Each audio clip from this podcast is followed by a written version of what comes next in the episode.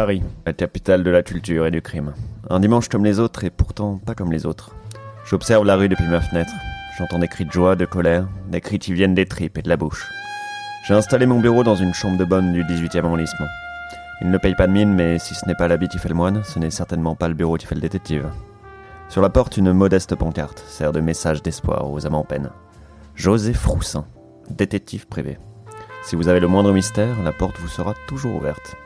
Cette dernière s'ouvre d'ailleurs subitement comme une huître qu'on jette par terre. Pablo, mon jeune assistant péruvien, entre dans la pièce, en trombe. Il me tourne le journal du jour. Regardez ça, patron, dit-il de sa voix qui sent bon le sable chaud et les pyramides. Vous n'allez pas en croire vos yeux. Je jette un œil à la une du canard, le résultat du premier tour des présidentielles. Une farce où les Français sont des marionnettes, les politiciens des marionnettistes, et les médias des, des amis des marionnettistes qui donnent parfois leur opinion sur le spectacle, mais qui globalement sont pour Macron. Mais une question. Qui tire les ficelles Sûrement un des marionnettistes. Mais lequel Est-il droitier, gaucher, extrême gaucher? Tout cela ne m'intéresse guère. Quand on regarde l'océan, on ne compte pas les gouttes. Pourtant, quelque chose retient mon attention. Le visage d'un homme et un chiffre impossible. 6%. Comment cela se fait? Mais qui a donc voté Benoît Hamon? J'étais persuadé qu'il était mort, me dit Pablo, mon jeune assistant péruvien, de sa voix qui chante comme une flûte de pan. Tout le monde était persuadé qu'il était mort, lui réponds-je, à part ces 6%. Qui sont ces gens?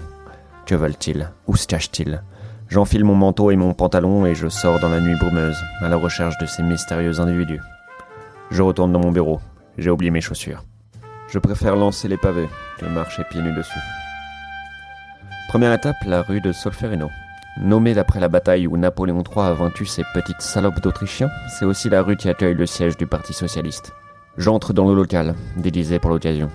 Je porte une écharpe rouge autour du cou et une trottinette sur l'épaule. Sous ma veste, un magnifique t-shirt Lionel Jospin. Ma couverture est parfaite. L'endroit est désert. Les rats ont apparemment quitté le navire et je ne crois pas qu'ils aient payé le loyer. Des bruits interrompent soudainement ma métaphore. Des voix. Elles semblent venir d'entre les murs. Le fantôme de Benoît Hamon hanterait-il les locaux du Parti Socialiste? Je m'approche de la bibliothèque. Un livre au titre curieux retient mon attention. Programme de Benoît Hamon. Il est couvert de poussière. Personne ne semble jamais l'avoir lu. Curieux, je le saisis. Les murs tremblent. Je crains une malédiction du fantôme de Hamon. La bibliothèque tourne alors sur elle-même et dévoile un passage secret. Tu oses métaphore de voir la culture tourner le dos à un humble serviteur de la loi. Je souris et je m'engage dans les souterrains. Les seuls habitants du tunnel ont des oreilles pointues et le poil soyeux. Ils me regardent comme on regarde un touriste chinois qui tente en vain de s'acheter un passe-journée dans le métro. J'entends les voix à nouveau. Je me cache derrière un poteau et je vois un étrange personnage arriver. Il porte une capuche et une cape rouge sur laquelle est brodée une rose, emblème du Parti Socialiste. Je ne supporte pas la violence gratuite, mais la vérité a un prix. Un coup sec du tranchant de la main.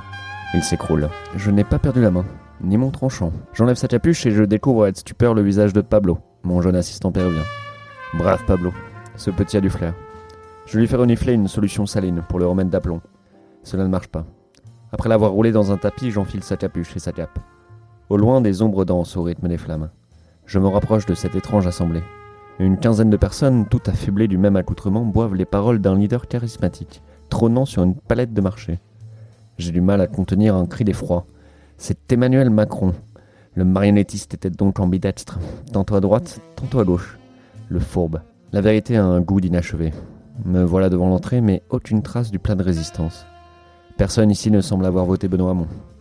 À la fin de son discours, vague et creux comme une publicité pour la Maïf, Emmanuel Macron conclut par sa célèbre phrase Et maintenant En marche D'un geste là, s'il dégrave son costume et dévoile un corps d'Apollon. Il s'approche de son conseiller qui a fait de même, et le fixant d'un regard tendre, l'enlace comme s'ils étaient les deux dernières personnes sur Terre. Il ne l'était certainement pas. Tout le monde se met à faire de même. Je prétexte un problème gastrique pour me sortir de là. Pas le temps de libérer Pablo. D'un geste habile, je hisse le tapis sur mon épaule et me revoilà bientôt rue de Solferino. J'essuie des regards suspicieux. Il est vrai qu'on ne voit pas tous les jours un homme aux couleurs du Parti Socialiste porter un fier péruvien enroulé dans un tapis sur ses épaules. Je pénètre dans des toilettes publiques pour me changer. Pablo dort encore. Je le laisse ici. Ce brave homme a bien mérité un peu de repos. Ses ronflements me rappellent la jungle où il est surmonné. Quelle vie. Quelle aventure. Comme un symbole, dans les toilettes, j'aperçois un prospectus de Benoît Hamon qui flotte dans l'urine. Bon sang, c'était pourtant évident. Comme beaucoup de mystères, la réponse était dans la question. Si je veux parler à un électeur de Benoît Hamon, je dois m'adresser à Benoît Hamon. C'est dans le 18e arrondissement que me ramène mon enquête, qui finit là où elle a commencé. Un bureau de la banque postale, tout à fait banal. Au guichet, l'homme en question. L'information fournie par Google était donc vraie. Benoît Hamon, jaloux de l'attention portée à Macron, a décidé de suivre les traces de ce dernier et de devenir banquier. Pour l'instant simple conseiller, il espère gravir les échelons et devenir manager de ces pigeons voyageurs d'aujourd'hui. Je lui offre un allongé. Il l'engloutit en deux-deux. Cet homme ne semble pas avoir bu de café depuis une éternité. Il me confie que les visites sont rares et s'étonne que Paris Match veuille faire un papier sur lui. C'est ma couverture. Il ne se doute pas que c'est une imposture et que je suis seulement au service de la vérité. J'aborde le sujet sensible et lui demande à quoi on pense quand on va de Benoît Hamon. Je ne sais même pas s'il m'avait partir. Le dernier regard que j'ai posé sur lui m'a révélé un homme perdu mais optimiste, qui conseillait un jeune demandeur d'emploi au sujet de sa caisse d'épargne. De retour dans mon bureau, sirotant un délicieux tropico, ma boisson favorite, je repense à l'incroyable réponse de Benoît. À quoi on pense quand on vote Benoît Hamon? Je ne sais pas, m'a-t-il dit. J'ai voté Mélenchon.